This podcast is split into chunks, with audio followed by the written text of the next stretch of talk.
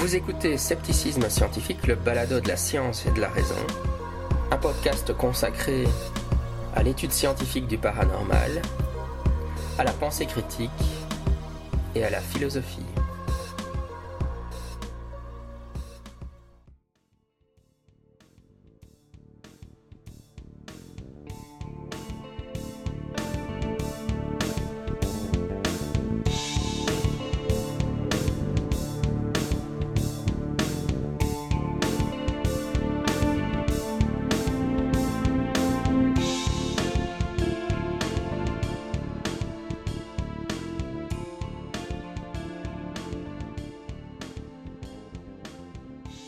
Scepticisme scientifique, le balado de la science et de la raison.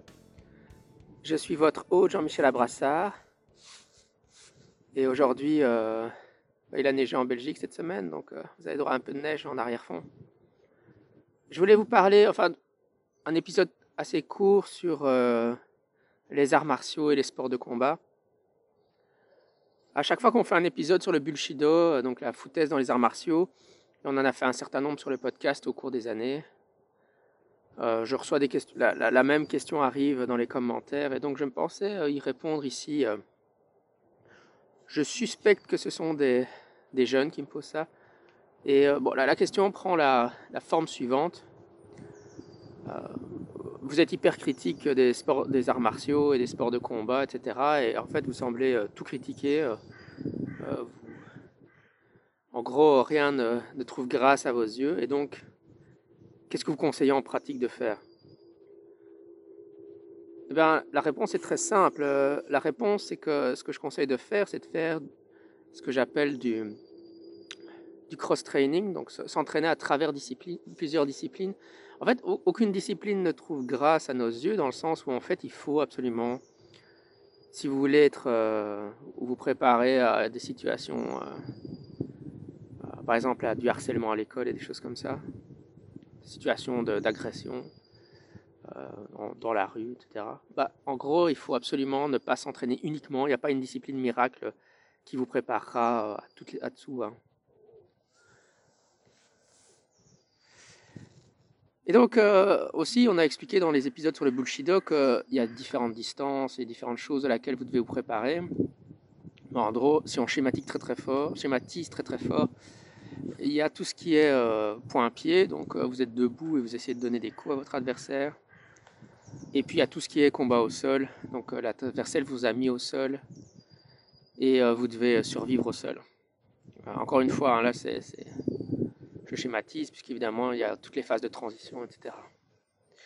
Donc en gros, vous devez faire du cross-training à travers différentes disciplines et vous préparez au moins ces deux domaines du combat, debout au sol. Donc si vous ne faites pas ça, euh, bah, vous, n'êtes pas prêt à faire face à une situation euh, de, conflit euh, physique. aussi le fait de faire du cross-training, pourquoi c'est important? Bah, C'est parce qu'en fait, c'est très important de ne pas suivre qu'un seul professeur dans une perspective d'esprit critique. surtout, enfin, ou de même, même de ne faire qu'une seule discipline. Donc, vous, allez voir différents professeurs, mais dans la même discipline. Euh, parce qu'évidemment, ils vont vous tenir le même son de cloche. Tandis que si vous allez voir, vous, suivez l'enseignement de plusieurs professeurs dans plusieurs disciplines, vous allez avoir des points de vue différents sur, euh, sur l'efficacité de ce qu'on vous enseigne. Et donc ça, c'est très important et c'est l'avantage du cross-training. Et donc évidemment, le MMA, euh, Mixed Martial Arts, bah, si vous faites du MMA, bien sûr, il y a des cours d'MMA. Dans mon club, il y, a, un cours de MMA. Parce qu'évidemment, ça, peut demander aussi certains entraînements particuliers pour euh, aller combattre dans un, octogone d'MMA. Mais le, MMA, par définition, on vous encourage au cross-training. Le professeur va de toute façon vous dire, va faire un peu de lutte, va faire un peu de, Muay Thai. Et donc, en, général, puisque MMA, ça veut dire euh, Mixed Martial Arts, donc en général, ça va fortement encourager le cross-training. Mais bon, le MMA n'est pas la, forcément la, enfin, n'est pas la solution à tout, évidemment, mais ce qui, le principe général, c'est le cross-training.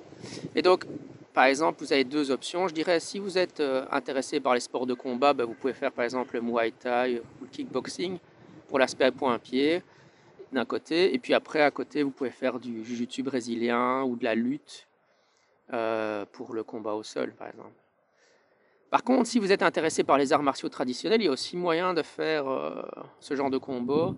Euh, évidemment, euh, ce sera peut-être moins efficace, mais parce qu'il y aura plus d'aspects traditionnels, mais il y a quand même moyen.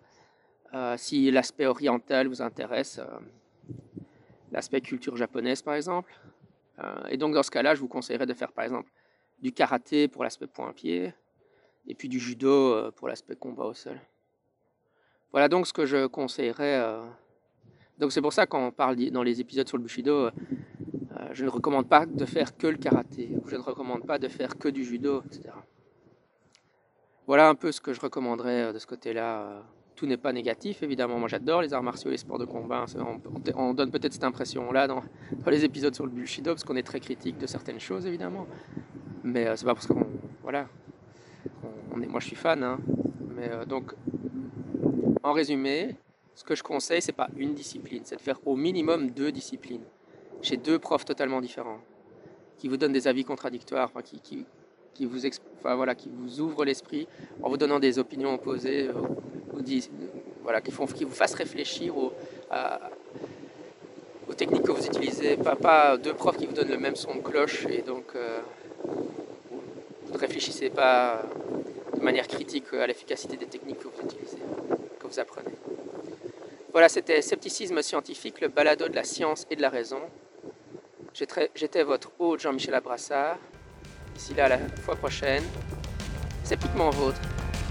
Bye bye.